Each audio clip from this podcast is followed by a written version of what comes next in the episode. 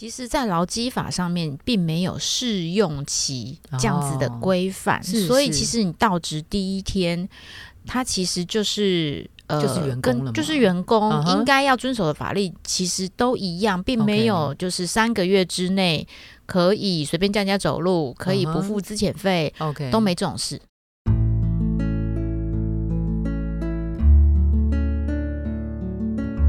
植牙诊所，帮你一生都精彩，从新鲜到退休。Hello，我是主持人 Pola。在第一季的内容策展，我们的主题是转出新价值。这一周我们谈两集，上一集我们已经谈过了新人的不适应症。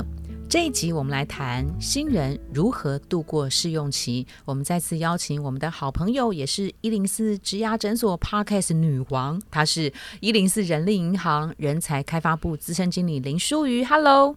Hello，大家好，我是舒雨。干嘛要讲舒雨叫女王？因为她每次来皇冠，我的皇冠拿给我 记下，已经真的欠两顶了。皇冠对不对？因为每次舒雨在呃诊所 Parkes 的分享的收听下载数其实都蛮高的，而且胜过很多知名的大咖在讲他们的个人故事。所以舒雨讲的内容都是很实用的哈。这一集我们要请舒雨来跟我们讲的是新人要怎么样度过。试用期常见的试用期是三个月，也许有的职级高一点，可能叫六个月或一年。先想问淑瑜，这个试用期到底合不合法？在法令上面到底有没有所谓的试用期这件事情？其实，在劳基法上面并没有试用期这样子的规范，所以其实你到职第一天，它其实就是呃，就是员工了，就是员工应该要遵守的法律，其实都一样，并没有就是三个月之内可以随便叫人家走路，可以不付资遣费，OK，都没这种事。那通常大家要怎么样检核这个试用期？是不是有定所谓的 KPI 这件事情？好，比较大型的公司其实都会跟你讲清楚，你试用期的 KPI 是什么，嗯到底要达到某些的这个事项是什么，可能有期限、有品质，或是他希望你展现出来的行为是什么。这个应该大部分的大公司会说清楚的，但不会严啦。其实台湾那么多中小企业，那有时候就算大公司老板一忙，可能忘了跟你讲。清楚，嗯，或是他觉得他讲了，但实际上你心里不太明白，想的跟他不一样，所以别忘了，你试用期呃的期间就到职的前一两个礼拜，其实还是要跟老板再多询问一下，到底试用期间你需要达成的事项、目标、需要展现的行为是什么，这样子你方向才不会走偏嘛。嗯对。那这个时候的新人，不管他是。菜菜鸟，或是完全一一张白纸，他他要怎么样跟他的主管来商量 KPI 这件事情？这件事情是可以被商量的吗？其实是可以的，但定 KPI 这件事，我觉得说不定有机会可以再开另外一集哈。哦，他要定 KPI，其实有一个叫 SMART 原则，是之后我们有时间再谈。我们现在谈吧。他现在谈好，就是一般老板你在定 KPI 给你的同事的时候，应该要是够明确的，具体那是有时间。性可以达成的，那这些 SMART 的原则，你才可以对焦你讲的，跟对方新人或是你的同事接受到的才会是一样的。对，所以里面一定会有一些期或是值的指标。哎，比如说这个事情要什么时间之前完成，那这是期的部分。值呢，比如说 Podcast 的收听人数要达到五千万。五千万太太多了，类似太大了，像这样就会有是一个才会是一个 smart 的原则。那呃，回到刚刚 Pola 问的，我今天是职场小白，跟我是一个呃已经有经验的人，那内容应该要是不一样的。所以呢，呃，对于新鲜人可能会盯的比较简单一点，时间是宽松一点的。那啊，职场的有经验的人就不会是这样。如果你今天进到一个工作的职场，老板给你的目标其实不是这么的。呃，合理的时候，建议你还是可以跟老板讨论一下，呃，询问一下说，哎，为什么是这个时间之前要完成啊？那为什么是要达成这样子的数量啊？那看起来以你自己判断，觉得这个呃这么多事项要在同一时间完成，其实是困难的。有没有轻重缓急？有些事情是不是可以往后一些的？这是你可以跟你的直属主管聊一聊的。再来呢，呃，刚开始你或许不是这么清楚，这要怎么谈？那这些目标是不是合理？会建议你进到呃职场之后，进到这家新的公司，可以一段时间就跟你老板约一个时间聊一聊，可能是跟你的目标有关，可能是呃你遇到的困难有关。那有一些可能是 soft talk，这蛮重要的，对，所以很重要。像我自己都会叫我们家的呃新人。刚开始的时候，可能两周跟我约一次，第二个月、第三个月，那就是一个月跟我碰面一次。那也我们彼此交换一下，他有没有什么需要我协助的，我有没有什么要回馈给他的。嗯嗯。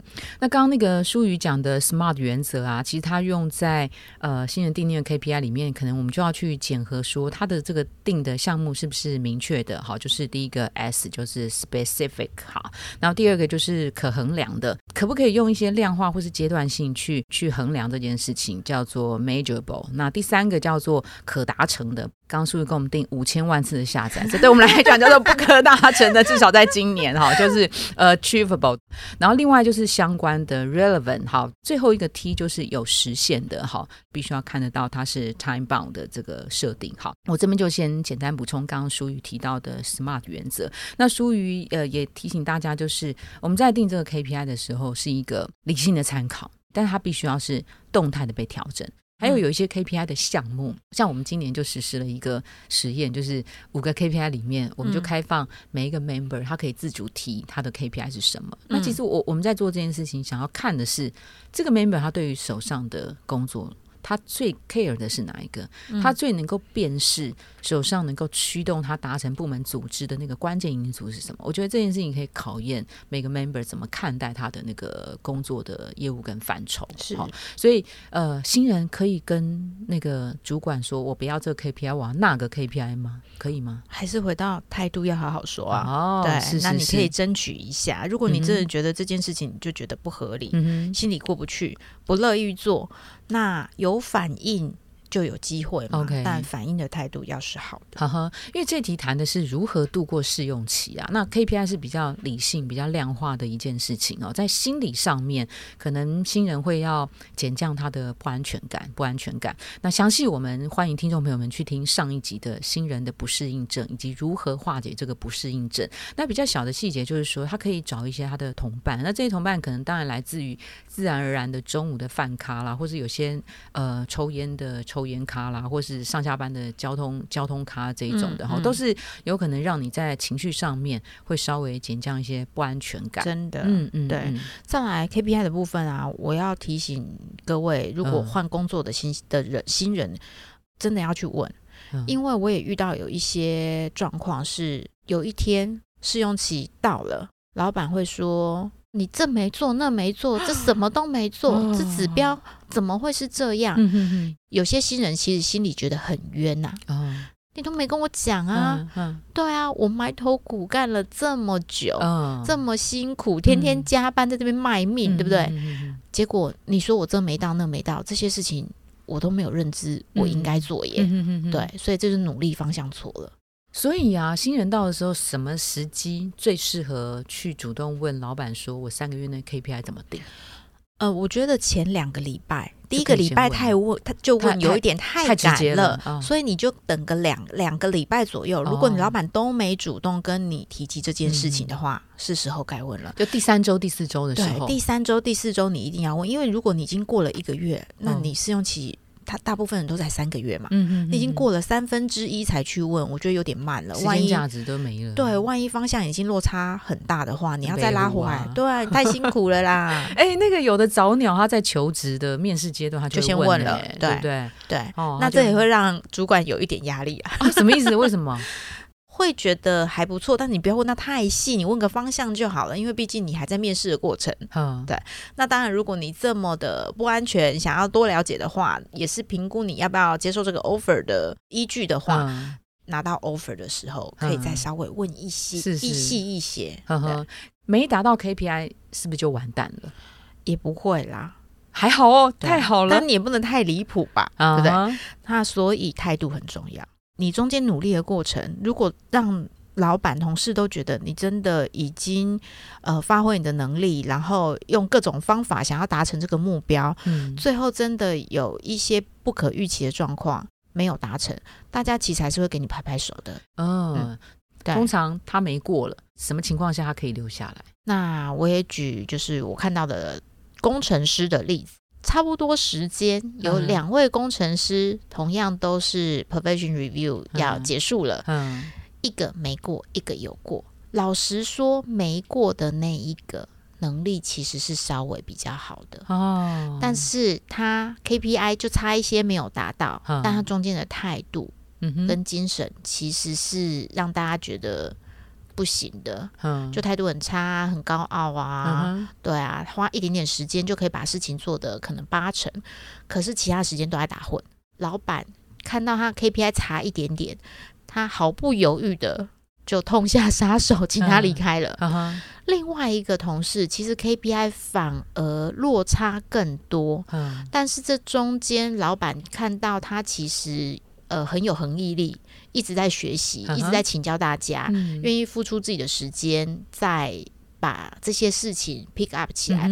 所以老板其实看到他的态度，哦，最后让他延长一些试用期，OK，最后通过让他留下来，主动去寻求协助。老板会看到你自己想要真的。不是摆烂，要解决这件事情，真的也自己先去思考了几种方法，再来请教他。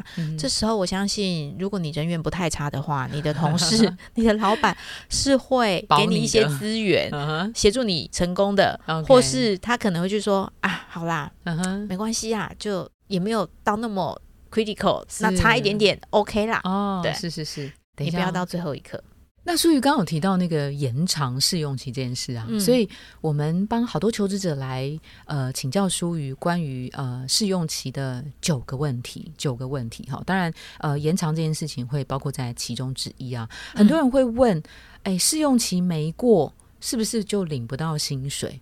哦，不行哦，不行哦，就算我试用期只待了三天，我还是要有三天薪水，对不对？待了三小时，雇主也应该要发薪水。不能说，哎，你这个因为没做完，嗯，所以只给你五十块一小时，不行的，嗯。所以这个时候他要主张的是，你本来就应该要给我薪水，对，是应该要给的。那当然，如果你你自己快闪就避而不见，人家可能也很难把薪水给你啊。对，所以其实我们在讲这个试用期长大的九个问题的大前提是，even 是试用期，它也是。正式的员工就是看你跟他签的合同是什么，是正职是时薪月薪，对他应该只要当初讲好的给薪方式，他应该。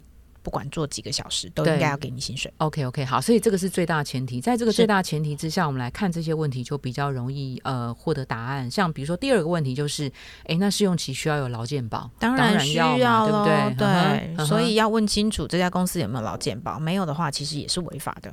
那还有一些问题是说，哎，员工还没有过这个三个月的试用期，我中间我就发现，嗯，他可能不适合了。这个时候。公司会先发预告信给他说你要离开了，请他离开吗？说未满三个月是可以不用的哦。满三个月到一年预告期是十天，一年满一年到三年是。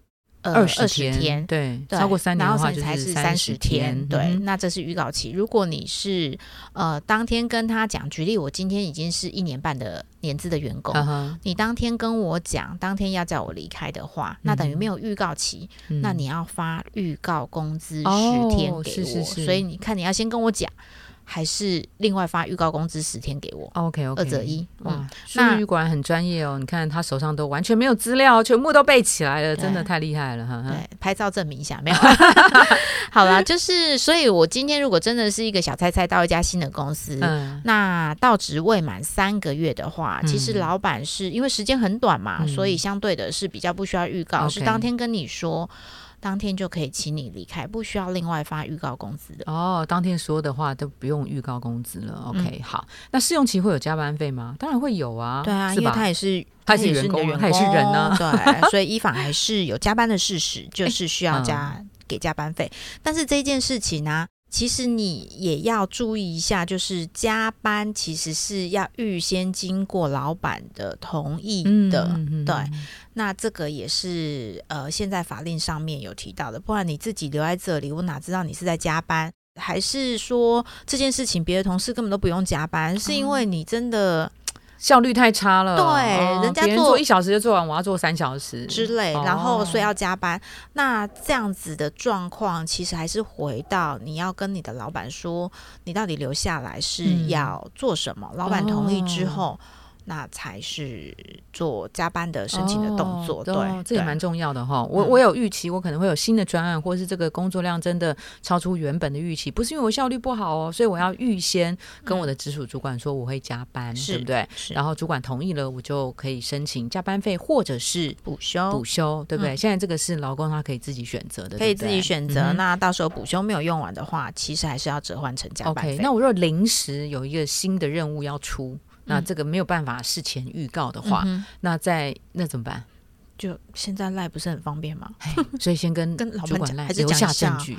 对啊，嗯，那这个还是要看公司的氛围啊。有些公司的氛围不没有那么明显，一定要申请才可以加班。嗯所以这个也可以跟你老板、跟你的同事打听一下。有些产业没有没有那么僵化。呵呵，哎，试用期就跟老板问这个事情。呃，一般人会不会觉得不好意思开口？其实会，所以你可以先问一下你旁边的同事哦。凡事先问同事，所以你的饭友啊、烟友啊、交通友啊是很重要的。有些产业真是加班一分钟都都会报到加班费，有些其实会有一些些的潜规则。你如果只有加班一点点，十几二十分钟就来报加班费，老板会觉得啊，你真的很计较哎，是不是比较长一点，那再来来报职？真的，这个哎，潜规则很重要哎，想讲又不敢讲，可以讲吗？讲了别人怎么想看我？哈，真的，所以旁边的。还是回到很重要，有烟有交通有很重要，问一下哈。哎，潜规则，所以有第五个问题呀，试用期可以休假吗？当然可以呀，你也是人，也会有生病有事要处理的时候，要休假，但是要先跟老板讲哈，不要那么临时，每天早上都说，哎，老板，我今天要请假。是是是，哎，通常那个现在劳基法的规定，一年内。假期最基本的是怎么样？有的公司是可以先预借嘛？呃，如果说是针对公司呃劳基法的特休补休，其实是要满六个月才会有三天的特休。嗯哼，对，满一年会有七天的特休。但是你新人到的时候，你应该还是可以请你的事假、病假，就是扣薪的假钱。对，那少数公司他们的假期是很有弹性的。到职的时候，他应该就会跟你说：“哎，我们公司一到职就会有十天的假，随便你休。”哦。所以呃，不要。不好意思问可不可以请假？其实试驾在试用期间是本来就有的，但要先预排哈，要先预排哈，不要每天都临时说你要请假，这样我相信也会造成主管或你的同事们的困扰，因为你不在，等于今天有些事情就没有办法执行，或是你的同事主管就要 cover 你的工作量，那偶尔可以，长期其实就。会让人家觉得你是不是不太负责任，是不重视这个工作？我觉得淑瑜这个提醒很棒哎，要预排哦。那这个预排又有一些技巧啊，你可以先判断你的业务的呃量的多寡哈。如果在量真的很多，你又非请不可的时候，你要先去问问有没有职务代理人，对，然后先跟你的主管呃打声招呼说。亲口跟他说，我觉得这是最好的。是，然后有的人会用 email，可是你知道现在 email 真的信超多的。嗯，然后有的人会用 line line，哈，line line 可能也是一个。告知的方式好不好？还可以啦，我觉得还可以。但如果你发现你老板或你同事一直都没读的话，对你还是去跟他讲一下吧。哦，对对对对对。还有我们碰过的是他在部门里面的云端的工作会议，工作会议的栏位超多的，超多。最下面会有一栏叫做部门谁休假什么的，就是在一个很旺季的时候，工作量很多的时候，然后下面有一有一个栏位，就是某某人自己填他休假了。然后这个时候主管在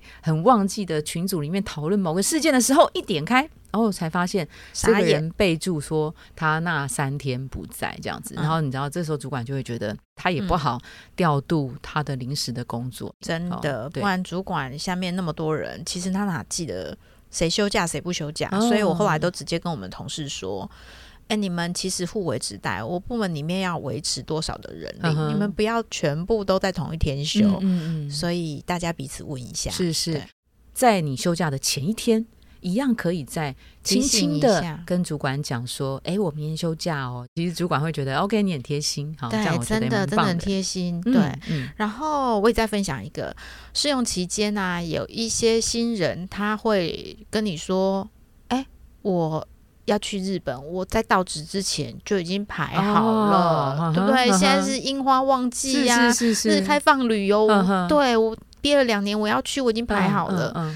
那这时候主管就也傻眼了，想说：啊，我你才刚新人，你来没几天就要跟我请假可。是他面试的时候他就讲了，他面试没讲。哦哦，如果他面试讲了，这是比较有礼貌的，主管也可以比较预期说啊，那那我我是不是有其他人选，还是没有？我就是很喜欢你，我可以忍受哦那几天你不在。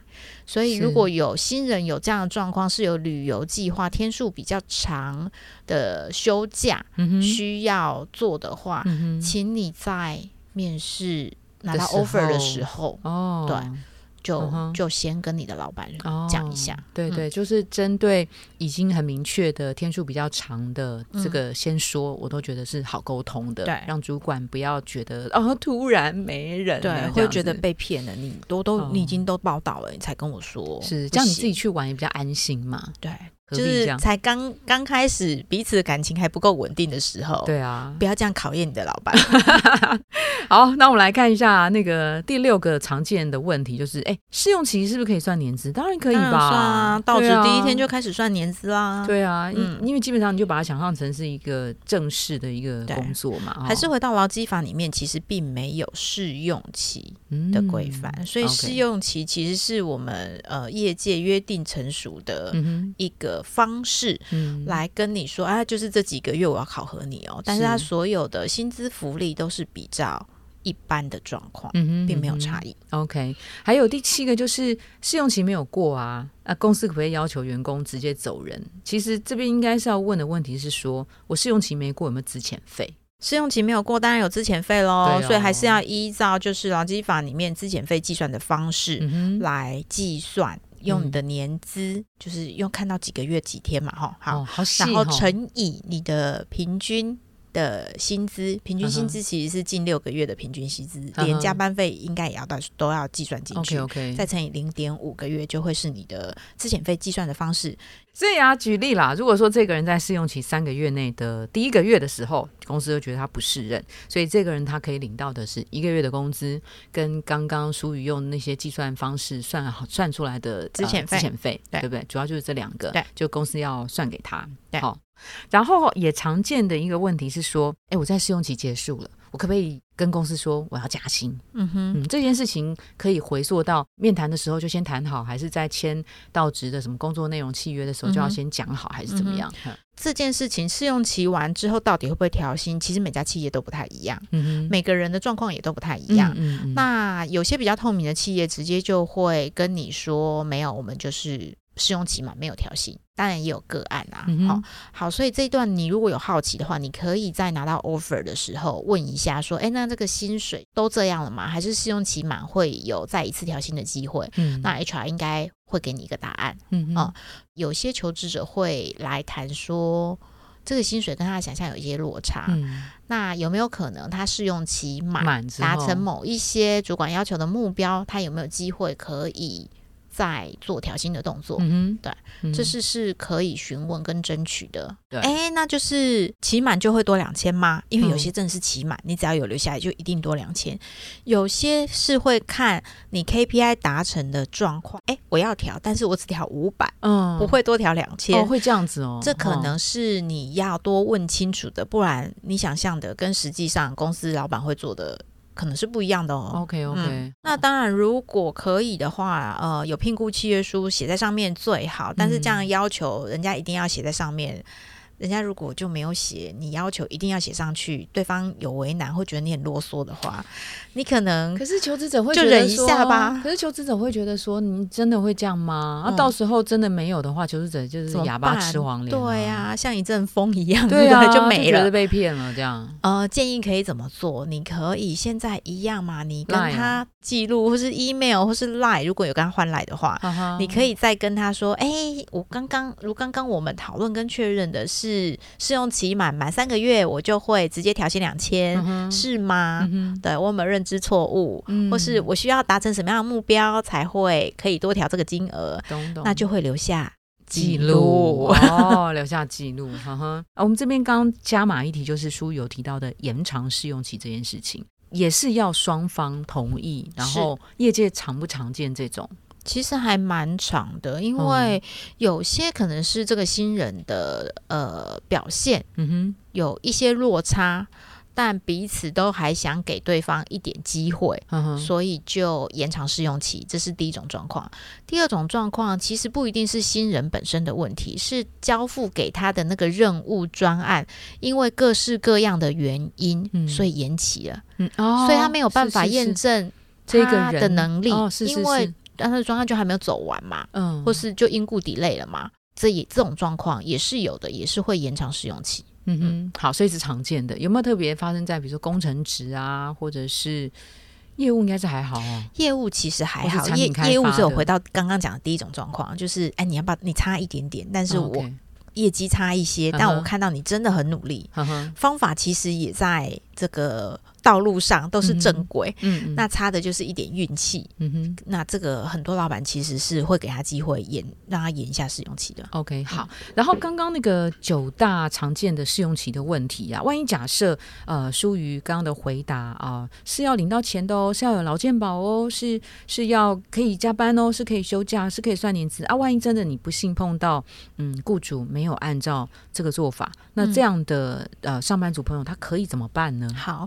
那就看你要不要跟他争下去了。刚刚 Paula 有说嘛，老实说，试用期那个薪水如果做一两天，真的很少，或是那个资遣费照这个年资比例算下来，其实真的很少。嗯，那你要为了这几千块去，或是一万多去跟他争取打官司上调解委员会嘛？你可以思考一下下，你的人生要不要这件事情？对，要不要花在这里？然后是不是可以 move on 去找一个更适合你、更优质的企业，会是更重要的？对，那这个你可以思考，没有对错啊，看每个人的选择。那如果你真的想要走这个申诉诉讼的部分，其实就可以打电话一九二二是一个管道，或是直接上劳工局的网站，它里面就会有一些申诉的管道，跟不管是电话或信箱是你可以使用的。那首先会先上调解委员会哦，对方会先听听你的事例是不是真的。呃，这个雇主是违法的。如果真的是违法，他就会去函或去电给对方，呃，给那家雇主、那家公司，叫他要先来调解。OK，对，一定是先调解，调解完调解不成，才会到上法院的。光是听就觉得很麻烦了。嗯，对，你要花比较多的时间来走完这个程序。那那个呃，快闪离职这件事情啊，有的人在三月试用期没过。他们会担心说会不会我找下一份工作的时候，嗯，他知道我前面没过试用期，这个会留下一些记录吗？这个好像涉及到其实查不到，对对对对。其实如果呃雇主要自己查，除非他有人脉，嗯，有人脉，其实有认识彼此公司的人，多少打听一下，应该还是会知道。这也是我们说，哎，就是要离职啊，在工作上面表现啊，不要真的。跟前雇主大翻脸，这样子会很难看。对，那呃，不然其实是查不到的。他没有办法自己去查你的什么劳健保投保证明啊，就知道说哦哪家公司待过，待多久，什么时候离职，其实查不太到。所以就算我被资遣，不管我是三年三个月，还是还是十年，其实对于我要找新的工作，对方都不会知道我是被裁员，对不对？对，除非就回到有人脉嘛。OK，嗯 OK 对，不然是不会知道的。好，那对于这种三个月试用期没过的人呢啊，他在找下一份工作的时候，他的那个职务经验，你会建议他要不干脆就不要写这段工作经历了，反正才三个月不到，就当成是你在待业求职。嗯哼，我觉得是可以的，但是如果你可以这个空窗可以不用写的。不用写，对可以不用写，稍微的保留跟包装，就会说，哎，中间的经验太短，嗯，你或者就直接说我在找工作对就好了。，对在找工作，可是万一不要看怎么办呢？那我会认为说，呃，在你的履历表上面，可能因为那个时间太短，可以不用写。但是嗯被问到说为什么空窗的时候，建议你还是坦白说，坦白白说我就是去某某公司，对，但是我可能觉得我不是那么喜欢那个工作，我不是那么适应，呵呵，所以我离开那家公司。至于要不要被讲到是被被之前，我认为可以保留一下。OK OK，就是说我我我自己的不适应，也不要去批评说对方那里很很不烂啊，干嘛之类的。嗯，不要批评。那可是如果你每每一段工作都这样，嗯你的空窗会变得很长。嗯哼，那你要交代这件事情你就会变得比较麻烦一点，就很麻烦，很难。圆了。对，就很难圆。我们呃前两上礼拜也面试到一个求职者，嗯挺资深的，他中间的空窗很多，嗯，他履历表其实看起来很漂亮，嗯可是最后败在那个空窗。到底多长叫做你们觉得那个空？窗其实一年多，但是他中间细问，他没有写履历表，没有写那个内容，嗯，但是细问起来，他也诚实的跟我们交代这一年多的空窗是干嘛，他就每一份工作都做半年、半两三三个月、半年之类的。嗯嗯那这两三份工作，其实离职的原因都是比较是个人的状况、工作表现的状况。，那累积了两三四、二三四份都这样的话，会比较合理的认为是你的问题。是。可是如果只有一份的话，可能会觉得啊，你时运不济，真的是